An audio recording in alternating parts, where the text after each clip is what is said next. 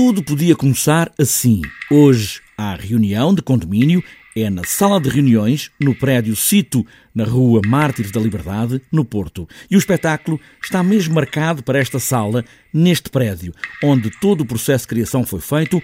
É um trabalho coletivo com Hugo Cruz na frente desta sala de reuniões. É um bocadinho uma, uma lógica de, na criação, nós nos deixarmos contaminar pelo próprio espaço onde nós imaginamos a cena. Ou seja, como é que, neste caso, uma sala de reunião de condomínios pode ser um estímulo para a criação do ponto de vista da relação do corpo dos atores com esse espaço, na escrita do próprio texto, no desenho daquilo que vai ser o espetáculo, no desenvolvimento da própria música que alimenta também a criação, ou seja, nós fizemos toda esta criação já neste espaço. No início apenas se ouve o som da água a gotejar como que rasgando o silêncio. Três personagens vivem neste prédio que tem um grave problema de infiltrações e continuamente juntam-se na sala de reuniões para tentarem resolver o problema.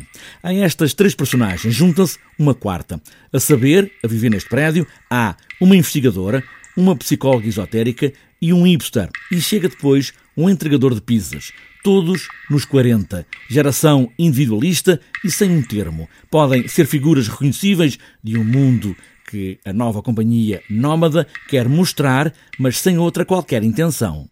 Foi tentar, de uma forma muito humilde, mas tentar perceber como é que o teatro pode estar mais próximo dos criadores e, estando mais próximo dos criadores, na nossa opinião, vai estar mais próximo também do público.